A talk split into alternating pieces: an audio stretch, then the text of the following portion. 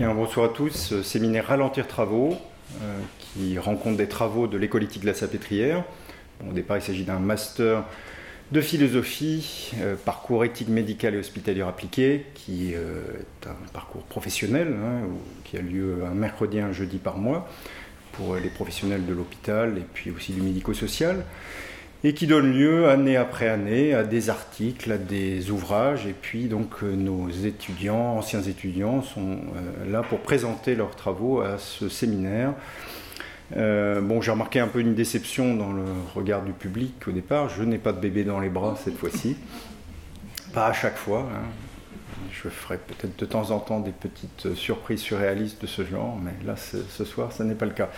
Donc, euh, je présente, euh, comme chaque fois, le futur, futur invité. la prochaine fois, ce sera le mardi, le mardi 9 avril 2019, euh, donc toujours horaire 18h à 20h ici à la fac de médecine à Odéon. Nous accueillerons Florence Verquin, Florence Verquin à propos de la souffrance des étudiants en médecine. Son ouvrage euh, qui est paru chez Michalon en 2018 s'intitule Histoire d'une souffrance ordinaire ce n'est pas un essai, mais un récit euh, largement autobiographique, donc on entre déjà dans la littérature. Et ce soir, nous allons croiser aussi la littérature et le soin, puisque Isabelle Blondiot euh, nous vient pour parler de son dernier ouvrage, La littérature peut-elle soigner? Et comme sous-titre, la lecture et ses variations thérapeutiques, donc est paru en 2018 aux éditions Honoré Champion. Euh, Isabelle exerce à Paris comme psychiatre et psychanalyste. Et avant de lui donner la parole, euh, je rappellerai que le lien euh, à la littérature dans l'école éthique de la Salpêtrière est assez constant. Hein, historiquement, donc, notre école qui a été fondée par Dominique Folched, il y a déjà plus de 20 ans, en 1995, avec, dans un accord entre la PHP et l'Université Paris-Est-Marne-la-Vallée, et bien Dominique Folched a toujours euh, euh, mis en lien une certaine rigueur philosophique avec un attrait aussi pour la littérature, euh, ce qu'a maintenu Eric Fiat et qui fait un petit peu le style de notre école. J'en veux pour preuve aussi ce titre de Ralentir travaux, qui, je l'avais rappelé à plusieurs reprises au début du séminaire, euh, correspond au titre d'un ouvrage poétique de trois Lascars, hein, qui étaient René Char, euh, Paul Éluard et puis euh, André Breton, et qui tous les trois étaient allés en goguette dans le Vaucluse et en voiture, c'est René Char qui raconte ça, ils sont tombés sur un panneau à ralentir travaux et ça leur a donné l'idée du titre d'un ouvrage commun écrit à, j'allais dire quatre mains à six mains, et qui euh, donc euh, est un ouvrage poétique surréaliste. Euh, il y avait un côté surréaliste certainement au fait que j'avais un bébé dans les bras la dernière fois.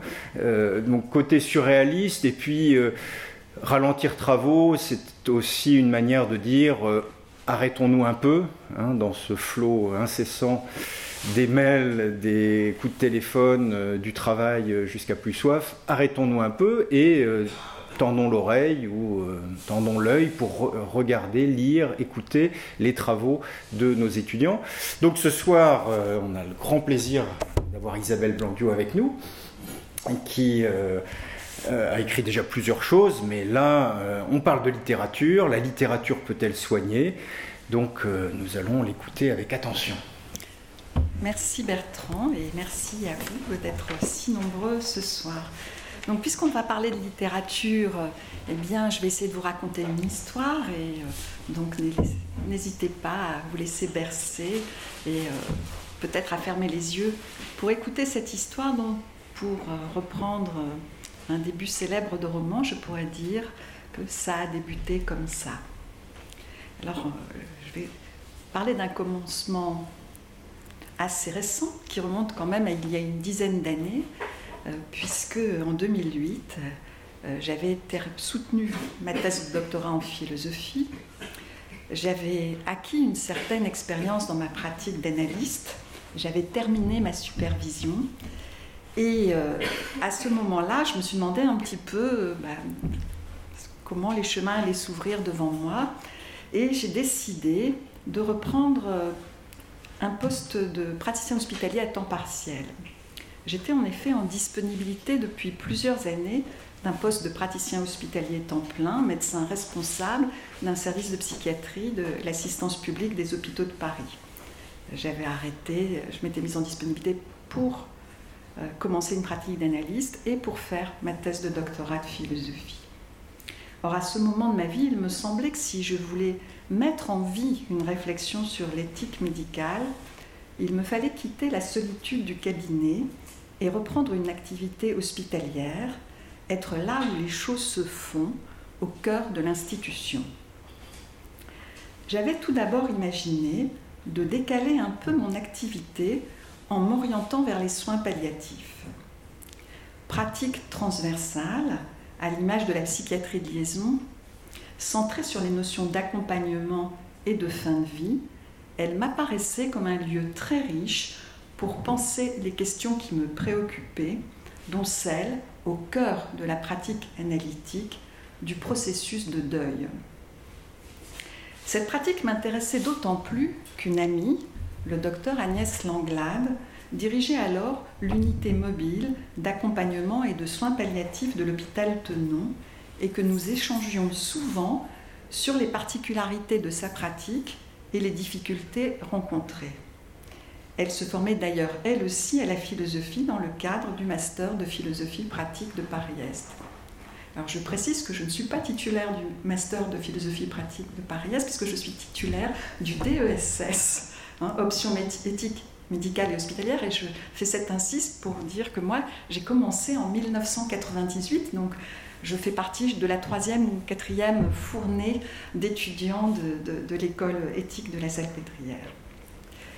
C'est donc dans le contexte de la préparation du diplôme universitaire d'accompagnement et fin de vie qu'elle co-dirigeait que je rédigeais un mémoire où, sous le titre La littérature peut-elle soigner? Lecture et soins palliatifs. Enquête bibliographique et mise en perspective, j'abordais, sous l'angle de la perspective médicale à prétention scientifique, la question de la lecture thérapeutique. Dans le contexte spécifique de ce mémoire, je m'assignais donc pour tâche d'évaluer si, conformément aux recommandations du rapport qui venait d'être publié par la commission recherche de la Société française de psycho-oncologie, l'hypothèse d'une vertu thérapeutique de la lecture d'œuvres littéraires pouvait être étayée sur un rationnel solide et à ce titre être considérée comme une hypothèse cliniquement pertinente. Considéré dans sa globalité, ce projet s'avérait trop ambitieux pour le cadre restreint de la rédaction d'un mémoire universitaire. Je l'ai donc recentré, le circonscrivant à un travail préalable de définition ayant pour visée de déterminer, au moyen d'une recherche bibliographique menée sur le site bien connu par vous, euh, PubMed, site médical de référence bibliographique, ce à quoi pouvait correspondre une pratique médicale thérapeutique de la lecture d'œuvres littéraires. Alors il s'est avéré que c'était un peu plus compliqué parce que chercher des références à des œuvres littéraires sur PubMed, c'est quand même très compliqué. Et puis je pourrais ajouter qu'en réalité, tout n'a pas débuté exactement comme ça. D'une part, parce que également docteur en littérature, j'ai fait un double cursus d'études médicales et littéraires, cela faisait des années que je travaillais sur l'interface médecine-littérature et aussi parce que le professeur Jean Bessière, qui était alors euh, euh, comment dire, directeur du département de littérature comparée à la Sorbonne, qui avait dirigé ma thèse de doctorat de lettres, m'ayant proposé de participer au programme de recherche européen ACUM 2 à l'interface des sciences de la littérature et des humanités placé sous l'égide conjointe des universités de Bologne et de Paris 3 Sorbonne Nouvelle, j'avais commencé à réfléchir sur la notion de lecture thérapeutique. Ce travail s'inscrivait aussi dans le prolongement de ma thèse de doctorat de philosophie, portant notamment sur ce qui fonde le caractère thérapeutique d'une parole. D'autre part, j'étais au fait de l'existence de pratiques narratives de la médecine dont je savais qu'elles étaient plutôt réservées à la formation des étudiants en médecine. Et d'ailleurs, hein, Véronique Lefebvre des Noëttes, que nous connaissons tous bien, ne peut pas être présente parmi nous ce soir parce que justement, elle est en train d'animer une telle formation euh, à l'université. De fait, à l'occasion de la rédaction de ce mémoire universitaire, après avoir testé 34 associations différentes pour déterminer les mots-clés adéquats, un premier parcours de la littérature médicale consacré à l'interface médecine et littérature générale avait immédiatement fait apparaître une ligne de partage entre lecture et écriture, où la lecture semblait plutôt du domaine des soignants, tandis que l'écriture, au sens de production, aussi bien orale qu'écrite d'un récit, concernait davantage les patients. Du côté des soignants, l'accent était ainsi placé sur l'importance de la littérature générale, de la philosophie et des sciences humaines dans la formation des étudiants et des soignants. C'étaient les publications référées aux Medical Humanities. Quelques articles attirer encore l'attention sur l'intérêt de la lecture pour prévenir ou réduire les effets de burn-out dans les équipes. Mais les publications mettaient également en évidence l'importance d'une approche narrative des récits de patients et aussi des récits de soignants sur les patients, essentiellement référés aux travaux de Paul Ricoeur sur l'interprétation, favorisant par cette démarche l'émergence d'une narrative-based médecine centrée sur le cas singulier et mise en opposition à l'évidence-based médecine fondée sur les données statistiques. Concernant les patients, les recherches s'inscrivaient dans le cadre générique de l'art-thérapie. À ce titre, elles favorisaient l'expression personnelle par l'écriture, en vers ou en prose, notamment à travers le développement d'une expressive writing et la mise en œuvre d'une poetry therapy reposant sur l'écriture et la lecture de poèmes. Malgré l'importance accordée à l'écriture, il apparaissait pourtant inexact de penser que les chercheurs se désintéressaient des effets thérapeutiques de la lecture chez les malades. En témoignait à l'entrée de la formulation bibliothérapie, que j'avais découverte au cours de l'enquête bibliographique grâce à la sélection de l'expression reading fiction, 308 publications recensées entre 1945 et 2008 sur le site PubMed. Il apparaissait toutefois qu'au fil des années, cette supposée méthode thérapeutique avait privilégié les ouvrages dits de support visant à informer sur la maladie et son traitement au détriment de la littérature générale. Cela semblait également vrai pour les recherches menées sur Google. C'est ainsi qu'en saisissant le mot français bibliothérapie, j'avais pu découvrir un site suisse, Psychom, vantant ses bienfaits, mais dont la liste des 22 livres recommandés ne comportait aucune œuvre de fiction. Se bornant à recenser des ouvrages d'information à visée didactique, dont, de façon exemplaire, sept titres issus de la même collection s'intitulaient Faire face à, tous ciblés des troubles psychiatriques fréquents, troubles obsessionnels compulsifs, troubles paniques, dépendance, anorexie, boulimie, dépression. La généralisation de cette orientation pragmatique de la bibliothérapie ou même la lecture de la notice incluse dans les boîtes de médicaments peut relever de la bibliothérapie, m'apparaissait comme ne devant pas être étrangère à la décision prise près de 30 ans auparavant, au début des années 80, par certains membres de l'association nord-américaine, l'Association nationale pour la bibliothérapie, pardon, de changer de nom pour devenir l'Association nationale pour la thérapie par la poésie. Centrée exclusivement sur la poésie, la nouvelle association définissait la thérapie par la poésie comme, je cite, l'usage intentionnel du mot écrit et parlé en vue de faciliter la guérison la croissance et la transformation. Vous entendrez résonner dans ces trois mots, guérison, croissance, transformation, des mots qui n'ont pas seulement cours dans les pratiques médicales, mais bien davantage dans toutes les pratiques de développement personnel. En réalité, pour les tenants de cette approche, qui pour certains d'entre eux travaillaient en soins palliatifs, le pouvoir de guérison de la poésie non seulement n'impliquait pas de continuer à vivre, mais encore ne tenait pas à une action curative de la lecture. Il soulignait plutôt les vertus thérapeutiques conjuguées de la profération et d'une écriture expressive très documentée dans la littérature scientifique. Conformément à la ligne de partage que j'avais repérée en faisant la revue de la littérature, pour être issue de la bibliothérapie, cette pratique thérapeutique de la poésie ne valorisait donc pas tant la lecture que l'écriture.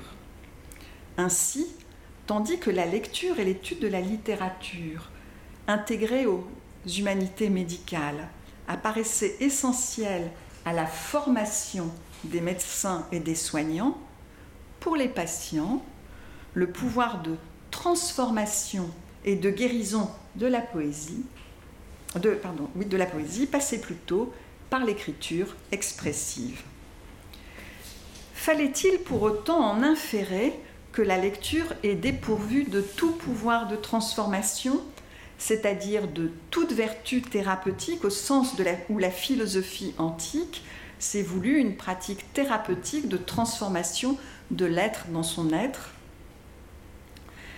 Si l'évolution de la bibliothérapie vers les pratiques pédagogiques d'éducation des patients à leur maladie et à leur traitement semblait confirmer la valeur d'information et de formation attachée à la lecture dans les études médicales, qu'en était-il de son éventuel pouvoir de transformation? Était-il possible de conserver au vaste fourre-tout que paraissait être devenue la bibliothérapie son sens étymologique de traitement par le livre? Quelle place accordait-elle en particulier à la littérature générale, celle qui donne leur nom à ce qu'on qualifiait autrefois de belles lettres? Autrement dit, l'hypothèse d'une vertu thérapeutique de la lecture d'œuvres littéraires pouvait-elle être cliniquement pertinente. De quelle manière? À quelles conditions? Et aussi, pouvait-elle être envisagée et mise en œuvre en médecine palliative? La lecture pouvait-elle avoir un véritable effet de transformation ou, plus modestement, devait-elle se contenter de contribuer à l'amélioration de la qualité de la fin de vie des patients? Sa portée était-elle seulement esthétique ou bien était-elle également éthique Ces questions et bien d'autres encore n'ont évidemment pu être déployées de la façon qu'elles requéraient dans le cadre restreint d'un mémoire de diplôme universitaire, puisqu'elles impliquaient, outre un inventaire détaillé des pratiques, non seulement une réflexion nécessaire sur ce qu'on entend par littérature et par thérapeutique, mais encore tout un travail d'épistémologie visant à clarifier le statut des différents usages, tant des notions que des pratiques, ainsi que de leurs implications éthiques. À l'exception de celles ayant trait à l'éventuelle mise en œuvre de pratiques thérapeutiques de la lecture dans le champ de la médecine palliative, ce sont ces questions qui sont à l'origine du livre que je vous présente aujourd'hui. S'agissant de questions complexes, il m'a fallu près de dix ans pour les élaborer. Dans cet intervalle de temps, j'ai pu me rendre compte que le néologisme bibliothérapie était passé dans le langage courant et était accrédité dans le champ du développement personnel. Présentée comme une pratique venue des États-Unis très répandue dans les pays anglo-saxons, notamment en Angleterre, par le médiatique Alain de Botton, créateur d'une School of Life, d'une école de la vie, la bibliothérapie s'entend aujourd'hui, selon la définition de référence du dictionnaire américain Merriam-Webster, comme l'utilisation de documents imprimés pour aider à la résolution de problèmes personnels ou pour un traitement psychiatrique. Ajoutons que si lire semble devenu bon pour la santé, c'est, semble-t-il, à condition de ne pas lire n'importe quoi. Ainsi, paraissent régulièrement des ouvrages grand public à l'apparence de codex romanesques, sorte de Vidal littéraire qui recense, sur un ton plutôt léger et humoristique, les livres supposés nous guérir d'un chagrin d'amour, d'une dépression, d'un deuil, etc. Ainsi comprise, la bibliothérapie apparaît comme une pratique prescriptrice à visée normative, ou pour ne pas dire normalisante, qui reprend à nouveau frais la distinction de Fénelon dans l'éducation des filles entre histoire utile et agréable et fiction frivole des romans. Mais, comme l'explicite la définition du Merriam-Webster, le recours au document imprimé qui définit la bibliothérapie n'est pas seulement une aide à la résolution de problèmes personnels, il désigne encore une méthode de traitement psychiatrique. En effet, inséparablement technique de soins et méthode de développement personnel, sa double vocation médicale et existentielle en fait un ensemble de pratiques qui visent autant le traitement des maladies somatiques et psychiques que l'amélioration de la santé et le mieux-être. Bref, la bibliothérapie apparaît comme une nébuleuse de pratiques aux objectifs les plus variés, sinon les plus flous. De fait, la multiplicité des pratiques de lecture à prétention thérapeutique tient d'abord aux modalités de la lecture. Solitaire ou collective, silencieuse ou à voix haute, directe, spontanée ou savante, privée ou professionnelle, imposée ou choisie. Elle est aussi liée aux particularités des livres choisis. Livres de conseils directs ou de self-help, de connaissance de soi, de développement personnel, de psychologie ou de philosophie, de fiction supposée provoquer des déclics intérieurs, favoriser des mouvements identificatoires, ou poèmes plaçant l'accent sur le rythme et privilégiant le dire sur le dit elle dépend encore de la façon dont le bibliothérapeute envisage sa fonction. Se considère-t-il par exemple comme un expert, détenteur d'un savoir sur la thérapeutique et ou la littérature, qui le légitime dans un rôle de prescripteur.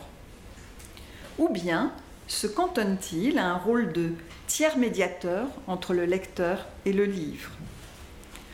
Recourt-il à des approches dont l'efficacité a pu être prouvée par des évaluations quantitatives statistiquement significatives? Ou bien s'inscrit-il dans une perspective créative inspirée par l'art-thérapie? Pour ne rien dire encore des relations complexes de la psychanalyse et de la littérature, elle est aussi fonction des significations attribuées aux mots thérapeutique et littérature. Et je dirais que c'est bien là que tout le problème et que la réponse à la question la littérature peut-elle soigner dépend effectivement des définitions qu'on donne aux mots thérapeutique et littérature.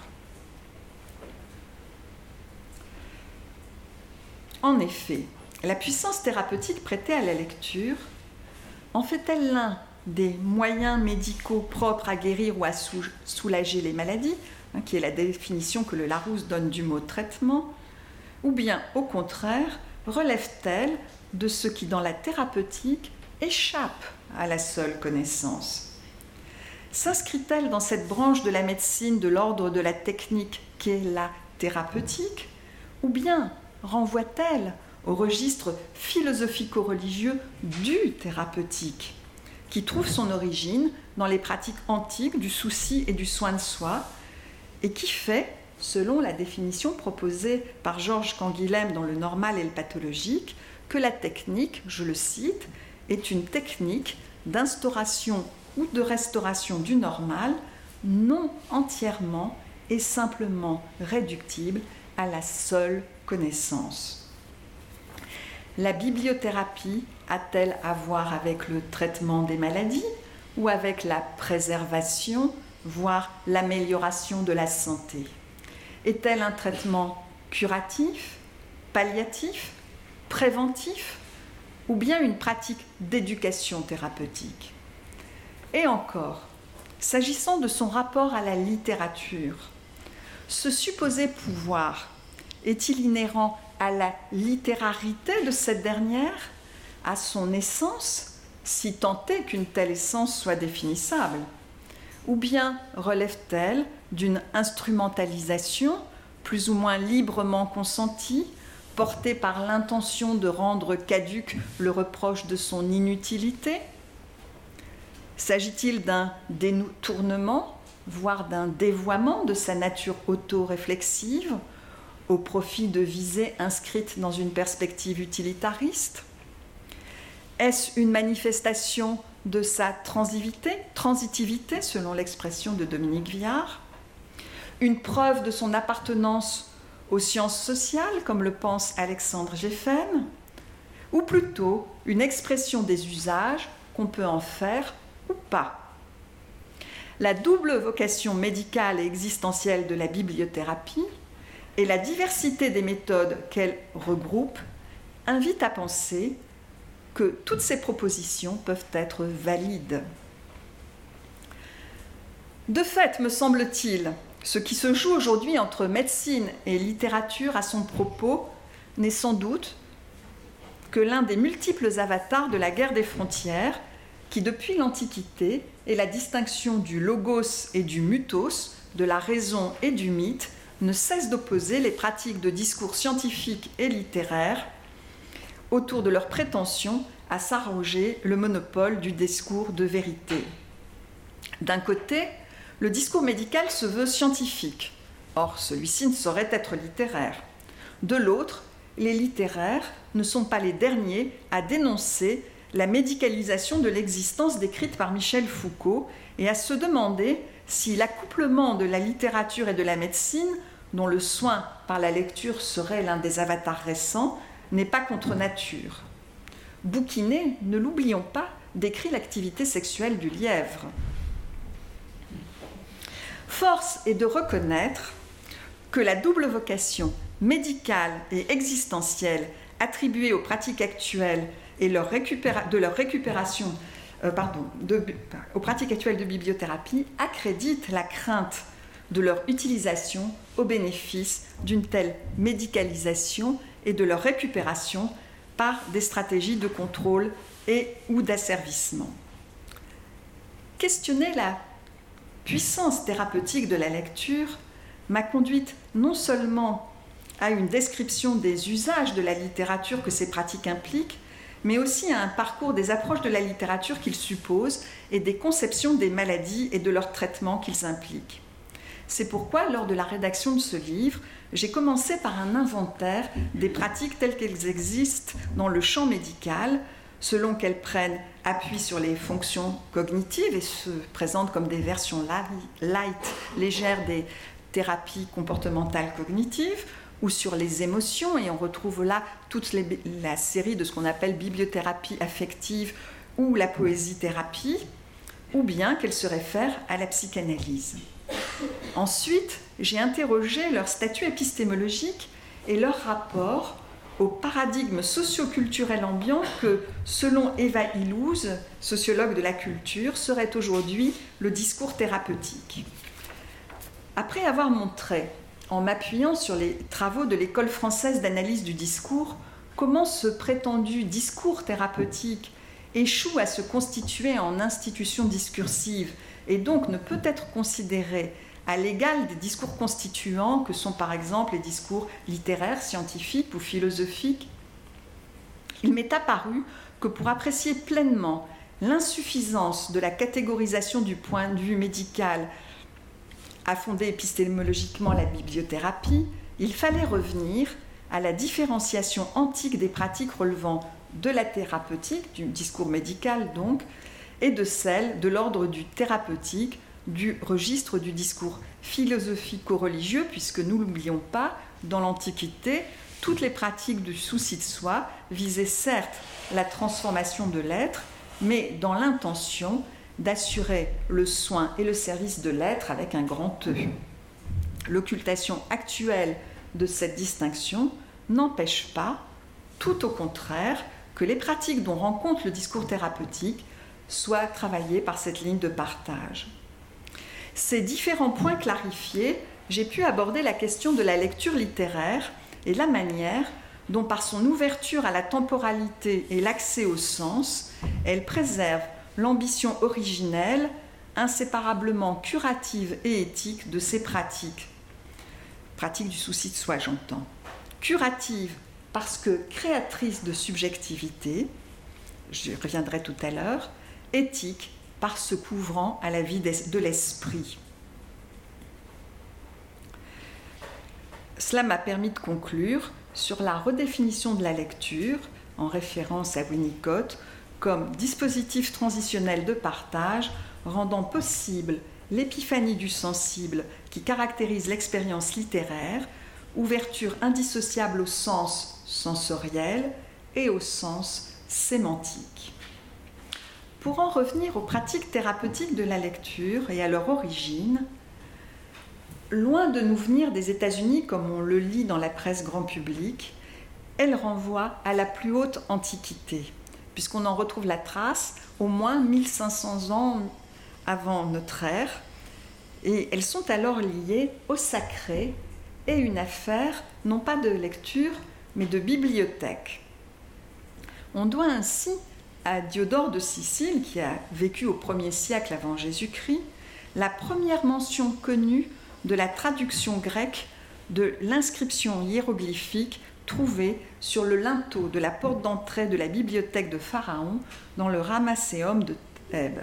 Cette traduction, c'est Psyches Iatréon, littéralement lieu de soin de l'âme. Nous n'avons donc rien inventé. Or, c'est cette même expression qu'emploiera donc presque 1500 ans plus tard, pas tout à fait, mais pas loin, Épictète pour désigner son école de philosophie. Hein, il dit ce n'est pas une école, c'est un dispensaire, c'est un lieu où on vient soigner son âme. On voit ici que les pratiques antiques de lecture sont étroitement liées à la définition de la philosophie antique comme pratique thérapeutique et parmi les philosophes stoïciens, Sénèque y consacre de nombreuses pages. À partir de saint Augustin, donc là je fais un saut de quelques siècles puisqu'il a vécu au 8e siècle et j'entre dans l'ère chrétienne, saint Augustin qui a été le premier à associer à la lecture méditative l'écriture de soi, la lecture thérapeutique ne peut donc plus faire l'impasse de l'écriture. Celle-ci, grâce à la mobilisation des affects et des émotions au moyen de la stimulation de l'imagination est conçu comme réinscription d'une vie et son tissage dans une chaîne temporelle et mémorielle où l'imagination est à la fois expression d'une mémoire affectée, la mémoire vive de Platon, celle qui en grec se dit mnémé, et comme chez les stoïciens, mise en forme rhétorique d'une mémoire de l'archive, qui en grec se dit hypomnémata, à vocation de viatique pour soi et pour ses lecteurs. Ainsi, dans le christianisme médiéval, les pratiques de lecture sont thérapeutiques parce que ce sont des pratiques éthiques. Elles sont étroitement liées à des pratiques de méditation et la visée esthétique y est toujours mise au service d'une visée éthique le déclin des pratiques méditatives de la lecture, historiquement daté de 1592. Alors pourquoi 1592 Parce que 1592, c'est l'année de la mort de Montaigne. Donc vous voyez les confessions de Saint Augustin et les essais de Montaigne qui témoignent, qui sont les témoignages écrits de ces pratiques méditatives de la lecture et donc de ces pratiques thérapeutiques de la lecture au sens philosophico-religieux du terme. Donc le déclin de ces pratiques qu'on date de la mort de Montaigne coïncide de fait avec l'émergence des pratiques modernes de la lecture, plus ou moins savantes, où finalement l'étude du texte cesse d'être le moyen d'une réflexion du lecteur sur lui-même et son rapport au monde pour devenir à elle-même sa propre fin. Je vais faire un saut quelques siècles pour arriver au début du XIXe siècle et à la naissance de la psychiatrie moderne. Eh bien, quand on se penche sur les travaux, euh, non pas tant de Pinel que de son disciple Leray, qui avait dirigé notamment une école euh, à Bicêtre, hein, puisqu'il avait pris la succession de, de Pinel à Bicêtre. Donc, on voit que les pratiques de lecture sont partie intégrante du traitement moral. Hein, je vous rappelle que le traitement moral, ça veut juste dire traitement non physique, non somatique. Donc, ce n'est pas un traitement par la morale, c'est un traitement qui ne cherche pas à soigner le corps, c'est autre chose. Donc, considéré par les premiers aliénistes comme un complément nécessaire du traitement physique de la folie, le succès du traitement moral fut tel qu'il s'exporta immédiatement et servit de modèle aux pionniers de la psychiatrie américaine, qui ont créé des grandes bibliothèques avec des grands moyens euh, dans la deuxième moitié du XIXe siècle. Toutefois, le mouvement de l'histoire et ses répercussions sur la dualité soignante et ou sécuritaire de l'institution psychiatrique mais aussi les enjeux économiques de soins déjà considérés comme trop chronophages et onéreux, sans oublier les oscillations de la discipline entre des conceptions organiques et psychogènes de la maladie mentale, eurent pour conséquence son abandon rapide. Démédicaliser et ça, c'est très important parce que c'est aussi un autre enjeu de ces pratiques thérapeutiques, puisqu'elles relèvent de cette dialectique des psychothérapies qui doivent-elles être dans le registre médical ou doivent-elles être hors du registre médical? Donc, démédicalisées, les pratiques de lecture ne furent pas totalement dépsychiatrisées, puisqu'elles devinrent alors le domaine privilégié des bibliothécaires hospitaliers. La bibliothérapie restant donc une affaire de lieu, pouvait alors signifier travailler à la bibliothèque, faire les poussières, ranger les livres, relever de la bibliothérapie. Renouant avec ses origines sacrées, la bibliothèque hospitalière devint alors assimilée à une pharmacie de l'âme, comme autrefois la Bible pour Robert Burton, je vous rappelle qu'il est l'auteur de l'anatomie de la mélancolie. Les livres furent ainsi comparés à des fioles de remèdes jusqu'à ce que la volonté de scientificiser les pratiques les métamorphose en support d'information, en documents imprimés, déjà supplantés par la dématérialisation des données. Par un curieux hasard de l'histoire, renouant avec la description de l'inscription découverte au linteau de la bibliothèque du Ramesséum, c'est la mention Bibliopathic Institute, donc Institut bibliopathique, affiché sur la porte d'entrée de la sacristie d'une ville de province, qui en 1914 inspira un journaliste américain, Samuel Crothers, le néologisme bibliothérapie pour décrire l'activité d'un ami médecin généraliste, le docteur Baxter. Ce dernier en termes assez fleuris, mais je n'ai pas pu vous retrouver aujourd'hui la citation complète, inviter toutes les personnes fatiguées de sa patientèle à retrouver énergie et élan vital grâce au bienfait de la lecture, ignorant sans doute qu'un écrivain français l'avait précédé dans cette voie. En effet, dans une préface de 1905 à la traduction de deux conférences sur la lecture données en 1864, donc au milieu du 19e siècle, par John Ruskin, Marcel Proust, dans un essai bien connu qui s'appelle La lecture sur la lecture, affirmait en effet que, je le cite, dans certains cas pathologiques, pour ainsi dire de dépression spirituelle, la lecture peut devenir une sorte de discipline curative et être chargé, par des incitations répétées, de réintroduire perpétuellement un esprit paresseux dans la vie de l'esprit. En attribuant au livre une fonction médiatrice et en considérant la lecture comme une activité incitatrice, l'écrivain entendait s'opposer à la comparaison faite par Descartes de la lecture à une conversation étudiée, nous donnant accès aux meilleures des pensées des écrivains du, du passé. Proust était en total désaccord avec cette conception de Descartes. Attribuant au lecteur la dissociation du moi de l'artiste, hein, entre un moi mondain et celui de la vie de l'esprit qu'il développera plus tard dans son Contre Sainte-Beuve pour décrire la création littéraire, Proust estimait que la lecture diffère de la conversation en ce qu'elle s'exerce dans la solitude. C'est-à-dire, je le cite, en continuant à jouir de la puissance intellectuelle qu'on a dans la solitude et que la conversation dissipe immédiatement, en continuant à pouvoir être inspiré, à rester en plein travail fécond de l'esprit sur lui-même. C'est dire qu'il récusait dans le même mouvement l'assimilation de la lecture à une discipline spirituelle, lui accordant juste une valeur d'initiation, je le cite, la lecture est au seuil de la vie spirituelle, elle peut nous y introduire, elle ne la constitue pas. Il s'opposait ainsi à la tradition stoïcienne de la lecture méditative, qui était fondée notamment sur la mémorisation de citations exemplaires propres à servir de vademecum.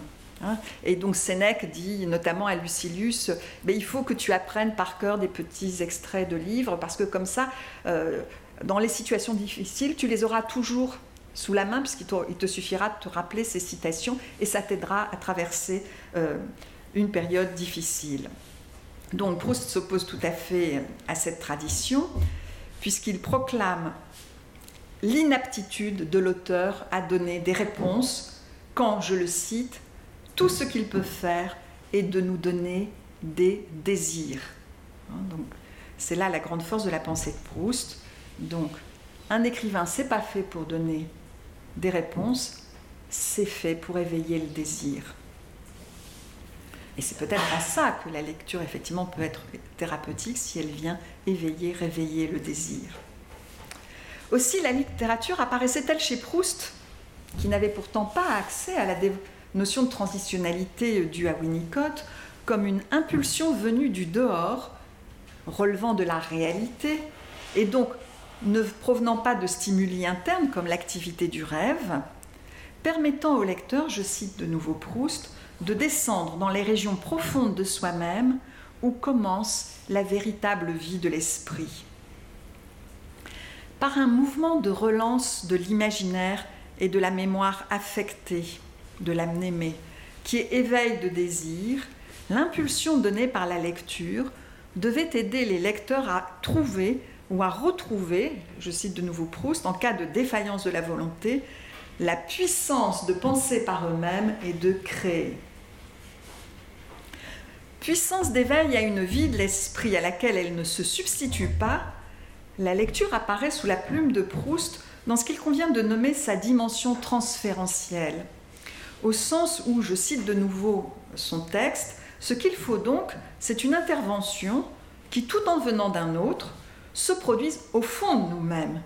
C'est bien l'impulsion d'un autre esprit, mais reçue au sein de la solitude. Surtout, Proust récuse la croyance que l'efficience thérapeutique supposée de la lecture pourrait résider dans une substance matérielle dont il serait possible de s'augmenter passivement en l'ingérant. Autrement dit, si vous êtes d'accord avec lui, ça veut dire que vous ne pouvez pas considérer que les pratiques de bibliothérapie fondées sur l'accès à l'information, hein, comme toutes les pratiques de self-help, euh, sont des pratiques thérapeutiques. Puisque le postulat de ces pratiques, c'est qu'il suffit de lire pour avoir accès à des informations que nous ne connaissons pas et qu'une fois que nous aurons donc eu accès à ces informations par la lecture, eh bien, nous aurons tout l'outillage, hein, nous serons augmentés pour faire face à nos difficultés. Alors on trouve tout le contraire chez Proust, puisqu'il dit que pour que la lecture puisse agir de façon salutaire sur notre vie, il faut lui adjoindre le progrès intime de notre pensée et l'effort de notre cœur. Donc c'est à la fois intellectuel et affectif. De fait, Proust est suffisamment platonicien pour penser que la vérité ne peut pas être située à l'extérieur de soi. Et c'est pourquoi il considère, je le cite de nouveau, qu'elle ne peut pas être une chose matérielle déposée entre les feuillets des livres comme un miel tout préparé par les autres et que nous n'avons qu'à prendre la peine d'atteindre sur les rayons des bibliothèques et de déguster ensuite passivement dans un parfait repos de corps et d'esprit. Platonicien du sensible qui réconcilie la saveur et le savoir selon euh, Jean-Paul et Raphaël Enthoven, Proust a retenu la distinction du Phèdre entre la mémoire morte de l'archive, hypomnémata, et la mémoire affectée, la mnémée, qui seule rend le discours vivant et créateur, n'ont pas tant de sens que de subjectivité, de vie de l'esprit. C'est pourquoi il trouve malsain le respect fétichiste pour les livres et il reproche aux lettrés de s'encombrer de leur forme intacte qui, au lieu d'être pour lui un élément assimilable, un principe de vie, n'est qu'un corps étranger, un principe de mort. C'est pourquoi, à suivre l'intuition proustienne, il est possible d'affirmer que la lecture et la psychothérapie n'ont ceci de commun que leur dimension transférentielle. Seule cette dimension sous-tend l'idée que, je cite Proust, la lecture est pour nous l'initiatrice dont les clés magiques nous ouvrent au fond de nous-mêmes la porte des demeures où nous n'aurions pas su pénétrer. Elle seule sous-tend l'idée que le livre est un ange qui s'envole aussitôt qu'il a ouvert les portes du jardin céleste, celui du passé familièrement ressurgit au niveau du présent. Donc le pouvoir thérapeutique de la lecture tient dans sa puissance de réactualisation, hein, de rendre présent le passé, de le rendre vivant, hein, pas comme un souvenir, comme quelque chose d'actuel. Si la puissance thérapeutique de la lecture tient d'abord à ce qu'elle est une pratique de parole et à ce titre inscrite dans le lien social qu'elle présuppose, construit et entretient, lien auquel les pratiques antiques du souci de soi ont accordé la plus vive attention, elle tient encore, telle serait du moins la leçon proustienne, à ce qu'elle est une pratique de parole affectée qui, par la métaphore, sollicite la mémoire vive et actualise un passé qu'elle rend à la vie, le délivrant au sens obstétrical du terme, d'une essence, elle aussi relationnelle, transférentielle, puisque, si je cite euh, cette fois la recherche du temps perdu, elle est en partie subjective et incommunicable. Ce n'est donc pas tant en vertu de son contenu informatif qu'en raison de la manière dont il affecte ou a affecté notre sensibilité que le livre a le pouvoir de rendre présent le passé. Ce pouvoir, qui est celui plus général de la dimension affective de la mémoire, est démultiplié par la répétition de l'expérience. Je m'explique. Non seulement le livre lu reste uni à jamais à ce qu'il y avait autour de nous lorsque nous le lûmes. Hein, vous tous, on se dit, mais je l'ai lu, c'était le jour où on a fait telle chose, etc. Donc non seulement il reste uni à jamais à ce qu'il y avait autour de nous lorsque nous le lûmes, mais il le reste aussi fidèlement à ce que nous étions alors. Cette spécificité de la relecture, qui réactive la mémoire épisodique, autobiographique, et en termes platoniciens sollicite conjointement la mémoire affectée et la mémoire de l'archive, confirme à mon sens la dimension transférentielle de la lecture. Pour prendre un petit passage de la recherche du temps perdu qui est consacré à l'épisode où le narrateur redécouvre ce roman de Georges Sand qu'il a lu enfant, François le Champy, eh bien, on peut dire que le narrateur proustien, comme tout relecteur, ou comme l'analysant, hein, celui qui est en analyse, eh bien on peut dire que celui-là est dans l'éprouvé du transfert, simultanément lecteur et actant du récit de l'enfance qu'il raconte et revit en la racontant. Le mécanisme d'identification au personnage de fiction et l'ouverture à la temporalité rendue possible par le récit, même à sa première lecture, apparaissent eux aussi constitutifs de la dimension transférentielle de la lecture qu'ils contribuent simultanément à favoriser et à étayer. La lecture du temps de l'enfance et sa réactivation dans le temps présent de la narration, ou comme Freud avait pu l'illustrer avec l'énoncé Quand je pense à l'enfant que j'étais, un abîme temporel et spatial sépare le jeu de j'étais du jeu de je pense, eh bien, la lecture du temps de l'enfance et sa réactivation dans le temps présent de la narration aide l'analysant, mais aussi chaque lecteur, quand il lit, à devenir le propre lecteur de soi-même, pour emprunter cette expression, à la recherche du temps perdu. Cette dimension transférentielle possède toutefois un caractère potentiellement explosif que souligne au premier instant le narrateur proustien du temps retrouvé en se demandant avec colère, lorsqu'il découvre François le Champy sur l'étagère de la bibliothèque, quel était l'étranger qui venait de lui faire du mal? Donc je vous renvoie au livre pour euh, connaître la suite. Mais c'est bien parce que on peut éprouver de la colère, parce qu'on peut se sentir blessé, par un ouvrage en apparence aussi inoffensif que François Le Champy, eh bien, c'est en raison de ce caractère potentiellement explosif de la lecture qu'elle impose la présence d'un artificier formé à son maniement si elle a l'ambition d'être thérapeutique, sinon elle peut être traumatique. En effet, le développement dans la vie d'une personne des effets bénéfiques ou maléfiques d'une lecture ne résulte pas que de l'interaction de sa personnalité avec l'œuvre d'imagination. Ils sont aussi un effet de la manière dont cette interaction est ou non accompagnée et protégée.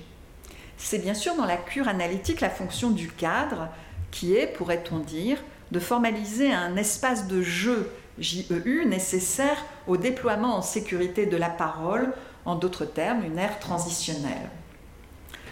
De fait, écrivait Winnicott, un trait essentiel des phénomènes et des objets transitionnels est dans une certaine qualité de l'attitude du psychanalyste, du garant, dans le temps même où il les observe. C'est donc l'ensemble du dispositif de lecture, y compris l'accompagnement par un médiateur, et donc non pas le seul livre ou une essence particulière de la littérature, qui rend possible les phénomènes transitionnels d'ajustement entre ce qui, dans la lecture, est de notre intériorité et du monde extérieur. Et c'est de cette transitionnalité que relève l'épiphanie proustienne du sensible. Il est ainsi plus pertinent de les penser non à partir des objets qui peuvent y figurer, donc ce que raconte l'histoire par exemple, mais plutôt à partir de la scène qui les favorise, les entretient et leur donne proprement cette qualité. Or, parce que nous sommes toujours acteurs de leur jeu, écrit Hélène Merlin-Cashman dans son livre Lire dans la gueule du loup, il n'existe qu'à l'ombre d'un partage qui les rend tels. Ne dépendant ni seulement du lecteur ou du contenu de l'ouvrage, ni de leur interaction, de la seule expérience de la lecture, les effets transférentiels sont encore influencés par la présence ou non d'un tiers. Alors, soyons clairs, hein, nous ne sommes pas dans la perspective normalisante de la bibliothérapie affective anglo-saxonne. Ce dernier n'est donc pas un tiers moralisateur se posant en surplomb c'est un tiers médiateur susceptible d'accompagner le lecteur dans une expérience qu'il faut bien qualifier d'initiatique, puisque c'est dans cette particularité que réside sa portée thérapeutique potentiel. En se portant garant de l'ordre symbolique, cet intermédiaire, ici identifié à la figure générique du praticien de la lecture, peut protéger celui qui lit des effets potentiellement délétères de ce qu'il lit. Sa présence doit aider le lecteur à se dégager de l'emprise que les textes exercent parfois sur lui, à ne pas être à la seule merci de leur fascination, à ne pas se sentir seul et abandonné face à une expérience potentiellement traumatique, dont le désintérêt apparent pour la lecture et l'ennui prétendu sont souvent le masque. Ainsi accompagné, et s'il y est prêt, il pourra, en sécurité, poser des mots sur les métamorphoses qu'il vit, ou bien interroger les sources d'une détresse comme celle d'une jouissance perverse. L'essentiel reste, je cite de nouveau Hélène Merlin-Cajman, que le partage littéraire ne doit pas fabriquer de l'impassibilité, ni pétrifier le rapport à la réalité extérieure. Il ne doit pas traiter la forme comme si elle était désaffectée, ni bloquer les lecteurs sur un en-deçà brut du langage. C'est pourquoi je pense que toute, toute lecture peut être rapprochée du récit mythique de la descente aux enfers, lieu souterrain de toutes les frayeurs et violences où la mort règne en maître, chaque personnage de fiction pouvant être comparé au guerrier farouche qui, dans l'Énéide, impressionnait tant Aîné. Comme ce héros antique, il faut pouvoir prendre conscience de leur caractère fantomatique, fantasmatique, pour se libérer des sentiments d'effroi et de crainte qu'ils inspirent. On l'aura compris, pour éviter le passage à l'acte suicidaire d'un lecteur, je vous rappelle que ça a été une véritable épidémie au 18, euh, oui, 18e siècle avec le, le, livre de Goethe dont le titre m'échappe pour l'instant, mais que quelqu'un m'a... Voilà, Les souffrances du jeune Werther, je vous remercie de me rappeler. Hein, donc, euh, donc, ça ne tient pas au livre lui-même, euh, il ne suffit donc pas, pour éviter le passage à l'acte suicidaire d'un lecteur, ni de stigmatiser le contenu incitatif d'une lecture, ni de diagnostiquer une dépression.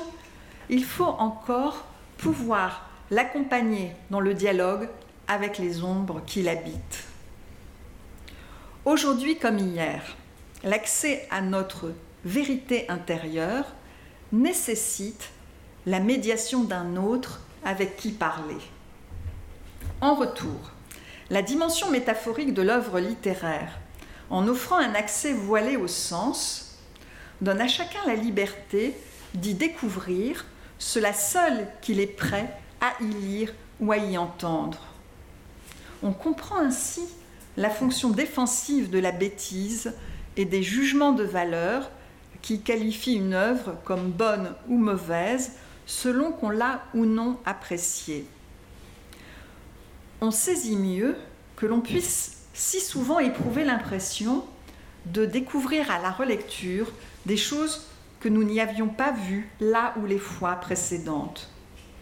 De même, nous avons tous le souvenir de nous être émerveillés de la beauté ou de la profondeur d'un livre qui nous était tombé des mains lors d'une première lecture. Il en va de même pour certains films. Nous n'étions pas prêts ou pas assez mûrs alors pour accueillir un sens qui à ce moment nous dépassait de beaucoup. C'est que l'accès à la compréhension d'un texte ne met pas en jeu nos seules facultés cognitives, les seuls circuits neuronaux du son et du sens. Il engage tout notre être, corps et esprit confondus. Les régions motrices de notre cerveau comme les zones régissant nos émotions et nos facultés d'empathie, ainsi que les neurosciences en donnent aujourd'hui la preuve expérimentale à travers l'imagerie cérébrale. De fait, pourvu que la lecture n'ait pas d'effet traumatique, provoquant par là une sidération de la pensée, ou bien pourvu que cet effet traumatique puisse être accompagné et dépassé, pourvu qu'on y prenne du plaisir, qu'on ne soit pas en situation d'examen scolaire, de concours universitaire, ou face à des documents aux implications administratives, financières ou légales, ne pas tout comprendre et, je le dis bien fort, sans importance. Les souvenirs marquants de lecture faites trop jeune, tel cet adolescent fasciné et sauvé d'un imbroglio familial par la lecture d'Hermann Brohr, cité par Régine Détambel. Et à contrario, le succès des pratiques de lecture avec des personnes âgées, souvent atteintes de la maladie d'Alzheimer, en sont la preuve éclatante, et Véronique Lefebvre vous en a parlé à plusieurs reprises. Leur vertu thérapeutique tient moins au ralentissement de la déchéance cognitive inéluctable qu'à la manière dont elle favorise la réappropriation d'un rapport sensible au monde, notamment par la résurgence de souvenirs autobiographiques riches d'émotions. L'accès au sens, disons-le bien fort aussi, passe d'abord par le corps. Dans l'ordre chronologique, mais aussi et surtout dans l'ordre logique. C'est ce que Lev Vygotsky a appelé en son temps le sens volitif affectif du langage. Il considérait en effet que la pensée n'était pas le dernier plan du processus extrêmement complexe qui, par sa décomposition et sa reconstitution dans les mots, permet de passer de la pensée au langage. C'est pourquoi il affirmait, je le cite, qu'une compréhension réelle et complète de la pensée d'autrui n'est possible que lorsque nous découvrons ces dessous réels, affectifs, volitifs. Moi je dirais ce qui mêle l'inconscient et le conscient. Or, ces dessous réels sont d'abord affaires de rythme, de prosodie, de voix, comme dans un livre paru en 1946, une Française, Lucie Guillet, arrière-petite-nièce de Claude Bernard, vantant les vertus thérapeutiques du fluide poétique, en a eu l'intuition profonde. La mise en jeu du corps, le rythme, la profération à voix haute, la sonorité, et le rôle joué par les images, la pensée, apparaissent ainsi comme trois dimensions essentielles au déploiement d'une efficace thérapeutique de la parole. Je ne les détaillerai pas, mais vous pourrez lire le détail dans le livre. C'est d'eux que la littérature tire son pouvoir. D'abord le rythme, ensuite la sonorité et enfin les images qui permettent de redéclencher l'activité de pensée et surtout de mettre en, en lien des affects et des représentations. D'où la puissance inégalable de la poésie et la vertu cathartique du théâtre. D'où l'importance majeure non seulement de la lecture à haute voix, mais aussi de son accompagnement par un médiateur qui, par sa présence incarnée, autant que par sa voix, dont les silences appropriés assurent la musicalité, se fait le garant de la possibilité de dégeler la parole, de la restituer à sa dimension de vivant, perdue depuis la réduction du logos, zone, pharmacone socratique à la raison. Alors, je voudrais faire ici peut-être une petite euh, digression pour vous parler de ce que c'est que dégeler la parole, puisque vous allez me demander ce que ça veut dire, et puis vous allez me demander aussi ce que c'est qu'une parole gelée. Alors, une parole gelée, on trouve l'expression chez Rabelais dans le quart-livre pour décrire les cris d'effroi, hein, donc c'est étroitement lié au traumatisme, je pourrais dire c'est la parole suspendue par le traumatisme euh, de personnages euh, lors d'une guerre qui les avait opposés. Or, à propos de cette possibilité de dégeler la parole, de la restituer à sa dimension de vivant, qui est perdue depuis l'Antiquité grecque et la réduction du logos, zone pharmacone présocratique à la seule raison, eh bien, euh, si je traduis ça en langage moderne, je peux dire que la puissance thérapeutique de la lecture, tout comme celle d'autres pratiques psychothérapiques, consiste précisément dans son aptitude à dégeler la parole. Et ce que j'appelle dégeler la parole, c'est l'aptitude de la parole à restaurer, rétablir des connexions défaillantes entre des affects et des représentations. Et vous savez que cette déconnexion des affects et des représentations est au cœur de la clinique du trauma. La lecture y parvient au moyen d'un déplacement. Celui-ci est rendu possible par le fait que les mots, outre leur sens académique, sont aussi porteurs de significations privées, liées à notre histoire personnelle, qui les font fonctionner comme des représentants de représentation, ou si vous préférez, des corps verbaux, en termes lacaniens, des signifiants. Hein. et je crois qu'un article est paru ces dernières semaines dans la presse euh, qui disait De quoi les gilets jaunes sont-ils le signifiant? Hein. Donc vous voyez ici comment on peut avoir des sens privés ou, civiques hein, liés à une expression verbale qui ne se limite pas à sa signification euh, sémantique euh, primaire. Cette possibilité, hein, par la lecture d'agir grâce au déplacement, est encore liée à la distance induite par le déplacement sur une autre scène, celle de la fiction d'éléments renvoyant à une problématique personnelle. Alors ce déplacement sur une autre scène, c'est très fréquemment mis en scène, notamment dans les séries américaines.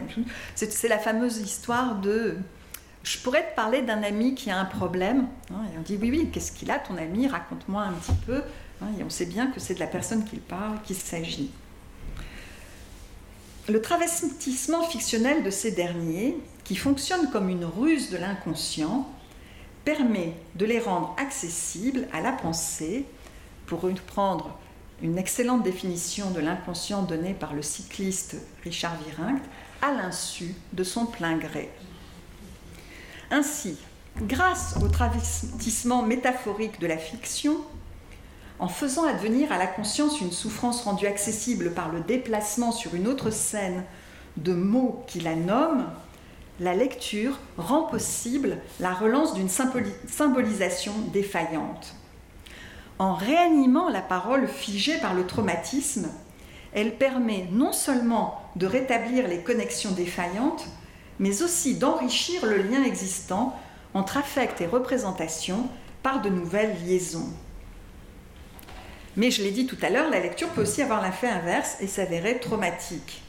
Elle favorise alors la déconnexion entre les affects et les représentations, elle sidère la pensée happée par des représentations trop crues pour elle.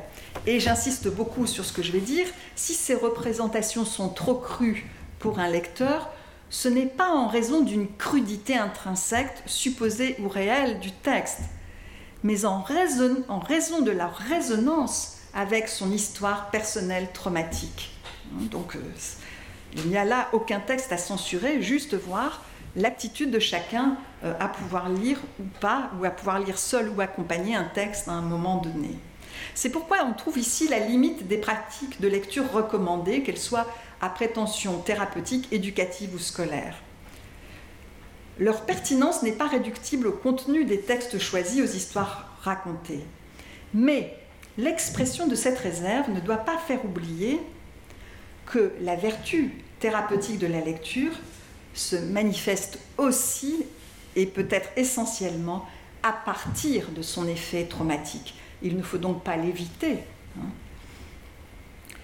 Car l'actualisation de la puissance thérapeutique de la lecture comme celle de la portée de vérité de toute parole, étant donné son ambivalence fondamentale, c'est ce que veut dire sa nature de logos, zone, pharmacone, est aussi affaire de médiation et donc de la participation active d'un intermédiaire thérapeute pharmacéus autant que pharmacos bouc émissaire, susceptible d'assumer en sa personne propre, comme Socrate en son temps, la responsabilité des effets de retournement du discours.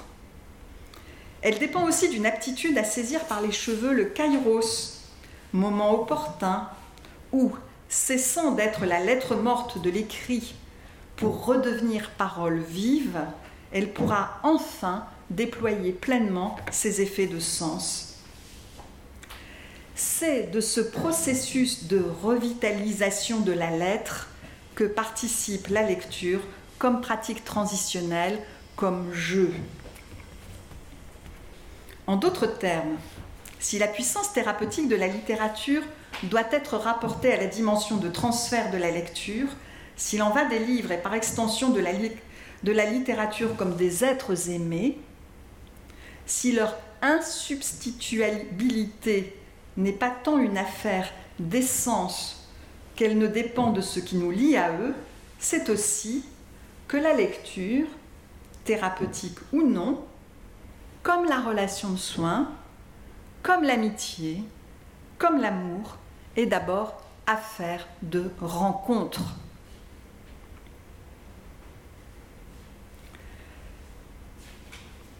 Et le livre rencontré, écrit une psychanalyste, Karine Brutin, qui travaille dans des établissements de soins études, l'est parce qu'il est secrètement en prise avec les questions occultées ou douloureuses. Autrement dit, moment éthique par définition, l'expérience de la rencontre devient thérapeutique lorsqu'en se déployant dans le temps, qui est selon une proposition de Lévinas la forme même du lien à l'autre, elle ouvre à la possibilité d'un saisissement par la parole de l'autre. Pour prétendre être thérapeutique, la rencontre doit opérer en deux temps, chronologique et logique, correspondant aux deux sens du mot saisissement. Si le premier temps, chronologique, est ce qui rend possible le fait de parole, tout comme le fait de parole même dérisoire, hein, est-ce que tu as une, cigarette par exemple, signifie que l'occasion d'une rencontre est offerte. Le second temps, qui relève de l'après-coup et définit la rencontre comme rencontre, sans lui, elle se réduit à une occasion ratée, est un temps logique correspondant au moment où le fait de parole, par son saisissement, qui désigne aussi notre réaction à sa puissance d'effraction traumatique, produit un effet, fait sens.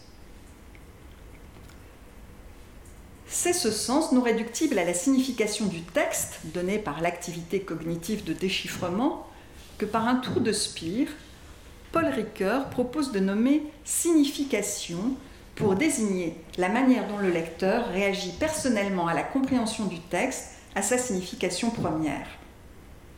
Cette signification seconde opérant dans l'après-coup de la lecture, nomme selon lui, je le cite, le moment de la reprise du sens par le lecteur, de son effectuation dans l'existence. Elle débouche donc sur l'action.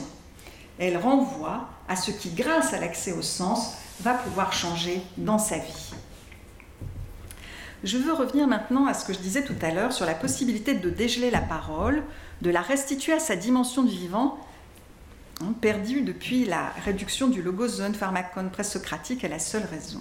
Et je voudrais vous dire que, pour employer d'autres mots empruntés à un autre écrivain, que Victor Hugo ne disait pas autre chose que Platon, Vygotsky ou Lucie Guillet lorsqu'il affirmait dans Le goût qu'il n'est pas possible de désolidariser le contenu et la forme, je le cite, parce que la forme est le, fond rendu visible tous deux étant aussi indivisibles que la chair et le sang. Il redéfinissait alors ce qu'il faut entendre par l'idée de restitution de la parole à sa dimension de vivant. Le sang, c'est de la chair coulante. La forme, c'est le fond fluide entrant dans tous les mots et les empourprant. Donc, vous aurez compris que la psychanalyste que je suis ne peut réduire son écoute à celle des signifiés apparents et et essaie de laisser se déployer tous les signifiants dans toute leur ampleur. J'ajouterai que tel est le pouvoir ancestral du mutos, des images de la fiction. Leur sens se déploie à l'intérieur de nous sans que nous y prenions garde, de façon souterraine en quelque sorte, prêt à surgir, à apparaître à la lumière de la conscience, à la faveur de la sollicitation de souvenirs contextualisés, stockés dans notre mémoire autobiographique, mais aussi au moment où nous serons prêts à le recevoir. Car pour pouvoir comprendre, il faut savoir à la fois saisir et embrasser. Dégeler la parole, accéder à des représentations réaffectées impose la représentation de ces représentations au double sens de leur réactualisation et de leur présentation nouvelle. Grâce au déplacement et au jeu, ils sont indissociables. Il faut donc s'amuser avec le langage, avec les mots, avec les significations. On retrouve ici à la fois la définition aristotélicienne de la puissance cathartique de la mimésis théâtrale, hein, puisque la représentation de représentation euh, est bien ce qui va être à l'origine de cet effet cathartique, mais aussi la pratique du psychodrame psychanalytique individuel, hein, qui utilise le jeu pour aider des enfants ou des adolescents encore inaccessibles à une psychothérapie ou à une cure type à prendre conscience des conflits internes qu'ils ne peuvent verbaliser en les extériorisant, en les jouant et en les contenant. C'est pourquoi, et ceci engage une éthique de la lecture entendue ici comme pragmatique de l'altérité, il est de la responsabilité de tout intervenant dans ce domaine de protéger le lecteur des interprétations qu'il n'est pas encore en mesure d'accueillir. Si cette attitude constitue un prérequis pas toujours respecté de la situation thérapeutique, cela devrait être aussi le cas de la situation pédagogique, alors qu'il semble aller de soi que le devoir de l'enseignant se limite au déploiement des significations possibles, sans tenir compte de leur éventuel impact traumatique, toujours personnel et non prédictible, sauf à connaître les spécificités de la situation de chacun des élèves.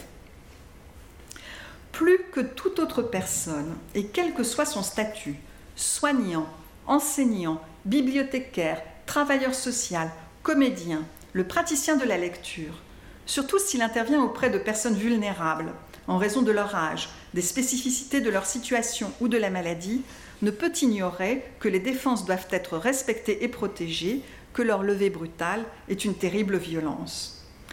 Tout au contraire de ce qui est en jeu dans la visée normalisatrice et adaptative de la bibliothérapie anglo-saxonne, il ne devrait jamais considérer les œuvres lues comme proposant un modèle comportemental idéal à imiter ou dont il importe au contraire de se défaire en raison de conséquences socialement répréhensibles. Leur contenu apparent, leur message supposé n'est pas à lui-même sa propre fin, il n'est qu'un moyen d'exploration offert à chacun pour tenter de voir en lui ce que sans cette médiation, il aurait eu plus de mal à apercevoir et à contempler. Peu importe que le lecteur voit ou pas ce que l'écrivain a mis dans son récit ou dans son poème, ou même qu'il y ait mis ou pas. Il n'est pas de lecture thérapeutique possible sans une attention extrême à cette indifférence nécessaire dont rend compte l'image proustienne du livre comme instrument d'optique à choisir de façon adaptée à sa propre vue. On trouve la citation dans le temps retrouvé. Regardez vous-même si vous voyez mieux avec ce vers-ci, avec celui-là, avec cet autre. À l'opposé de la logique nord-américaine de rééducation des émotions, elle permet de déployer la dimension transférentielle de la lecture et par là de rejoindre la leçon du mythe de la caverne. De même qu'on ne peut introduire la vue dans des yeux aveugles, il n'est pas possible à une âme qui ne la contient pas déjà en elle sous une forme cachée d'accéder à la connaissance. La puissance thérapeutique attribuée dans notre culture occidentale aux pratiques de lecture s'inscrit donc dans une tradition philosophique hérité de la Grèce antique qui considérait que seule la parole pouvait guérir notre maladie de l'âme, pas seulement la massia, l'ignorance, et pas tant la mania, la folie, que la peur de la mort, qui, nous mettant en quête de filtres et d'incantations, fait de nous la proie de charlatans. Je vous renvoie au Fédon. Or, si la parole seule possède le pouvoir de guérir cette peur de la mort, c'est qu'étant une peur infantile, au sens fort hein, de l'adjectif infantile, dont vous connaissez l'étymologie latine qui veut dire celui qui n'a pas encore accès à la parole, celui qui ne parle pas, eh bien, cette peur de quelqu'un qui n'a pas encore accès à la parole, elle est donc une puissance de discours qu'il convient d'actualiser à la lumière de l'intelligible. Rendu possible par le dialogue, ce cheminement par la parole, vers la parole plutôt, ce cheminement vers la parole ou relation dialectique, possède le pouvoir de nous ouvrir à la vérité en nous transformant dans notre être.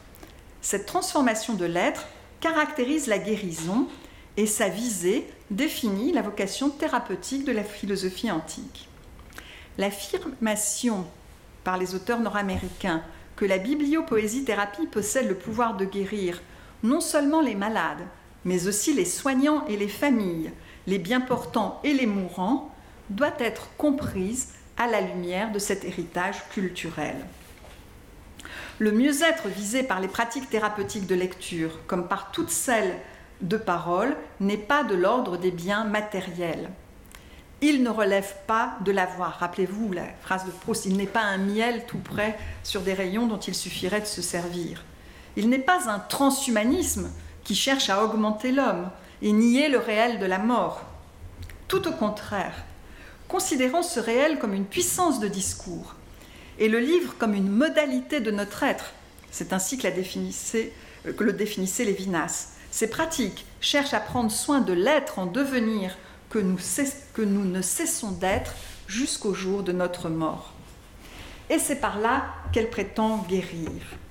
Alors, à suivre Lévinas et le cas littéraire du docteur Bariton, le médecin aliéniste de Voyage au bout de la nuit, que je n'aurai pas le temps de vous détailler ce soir, mais que vous pourrez retrouver dans le livre, la lecture littéraire guérirait en, en permettant le passage de l'être à l'autre de l'être, à l'être autrement qu'être.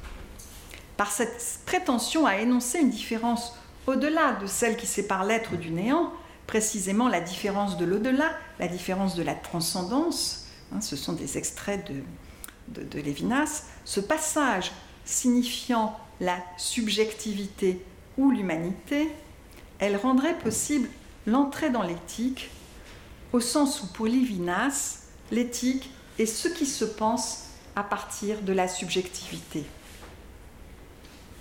Hein, c'est pour ça que je disais qu'elle euh, est curative en ce qu'elle permet de réouvrir la subjectivité et éthique, euh, c'est l'ouvrir l'activité de pensée. De fait, telle me paraît être la leçon à retenir de l'ambition thérapeutique des pratiques antiques du souci de soi. Elles sont curatives parce que, considérant l'être en devenir, elles ouvrent à la temporalité, et donnant accès au sens, elles sont créatrices de subjectivité. Ouvre à la temporalité, c'est-à-dire qu'on sort de ce temps éternel euh, qui fait de nous des belles bois dormants et qui est, vous voyez, ce temps de l'inconscient, du principe de plaisir qui ignore la temporalité, pour nous inscrire dans la durée comme euh, temporalité affective, euh, affectée, pardon, qui est, celle de, Bergson. La durée qualitative, l'expérience qualitative du temps. Donc elles sont curatives parce que considérant l'être en devenir, elles ouvrent à la temporalité et donnant accès au sens. Euh, je vous ai parlé des deux sens, des deux, significations du mot signification. La première est celle donnée par Paul Ricoeur. Elles sont créatrices de subjectivité. Elles sont éthiques parce que créatrices de subjectivité, elles ouvrent ou réouvrent à la vie de l'esprit. Ouvrant à la vie de l'esprit, si elles ne nous délivrent pas de notre condition mortelle, elles rendent possible une vie sur laquelle la portion de temps imparti, qui est la définition du mot destin, le temps chronologique n'a pas de prise et qui est, je viens de le dire, la durée profonde de la relation et de la vie humaine, laquelle, Bergson nous l'a appris, est potentialité créatrice. C'est que l'ouverture au sens sémantique, inséparable de l'expérience incarnée du temps, est toujours retrouvailles et accordage avec la musique du corps. Il n'est donc pas d'accès possible au sens qui ne soit aussi ouverture au sens au pluriel, éveil à la sensorialité. L'importance de plus en plus importante accordée aux émotions par l'ensemble des praticiens de la lecture thérapeutique, qu'on retrouve dans tous les courants de la psychothérapie, puisque c'est la troisième vague des thérapies cognitives et comportementales, montre d'ailleurs que les cliniciens commencent à comprendre qu'une parole non incarnée est condamnée à rester lettre morte, qu'une parole charnellement inappropriable est toujours une parole inappropriée. La lecture n'est peut-être pas, pardon, la littérature, la littérature n'est peut-être pas insubstituable, puisque la grande question aujourd'hui, c'est est-ce qu'il y a une essence de la littérature, ce qui est fort contesté, et c'est plutôt que la littérature serait une pratique sociale et donc d'autres pratiques sociales pourraient se substituer à elle. Donc la littérature n'est peut-être pas insubstituable, mais la spécificité de l'expérience littéraire, pour être commune à toute expérience artistique, à toute expérience charnelle, pour dire inséparablement l'expérience du corps et de l'esprit, du corps marqué et habité par l'instance de la lettre, réside dans cette épiphanie du sensible, ouverture indissociable au sens sémantique et au sens sensoriel, qui, même à l'article de la mort, nous fait sentir plus vivants. Il ne s'agit pourtant pas de proclamer que la littérature a cessé d'être intransitive pour devenir transitive, ni de la déessentialiser, non plus que d'affirmer l'impossibilité de la métaphysique. Les pratiques littéraires, médicales ou autres sont affaires d'humains vivants. Elles s'adressent à ceux qui existent. Or, exister, c'est être dehors, sistere ex, c'est être hors de soi, hors de son être. Cela ne veut pas dire être dans une quatrième dimension, ni lâcher la rampe, mais être tendu vers la relation à l'autre, être ouvert à la possibilité de la rencontre et du saisissement par l'autre, en un mot, au bouleversement de l'être.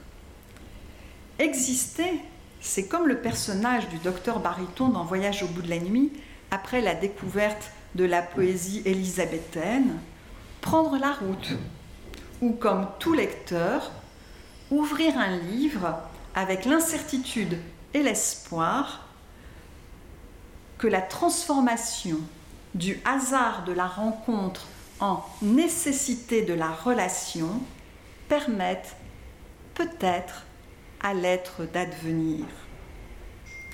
Mais, pour ne pas risquer de se perdre totalement, mieux vaut, comme Don Quichotte, être accompagné d'un fidèle serviteur, je vous le rappelle, l'un des sens originels du mot thérapeute, bien inscrit dans la réalité. Telle est du moins la promesse de l'expérience transitionnelle de partage que devraient constituer les pratiques de lecture thérapeutique et littéraire pour justifier leur, leur qualificatif. À moins que les figures du chevalier rêveur et de Sancho Panza ne soient deux allégories de l'imaginaire et du réel dont la dialectisation est nécessaire à la définition de la lecture comme pratique transitionnelle. Je vous remercie.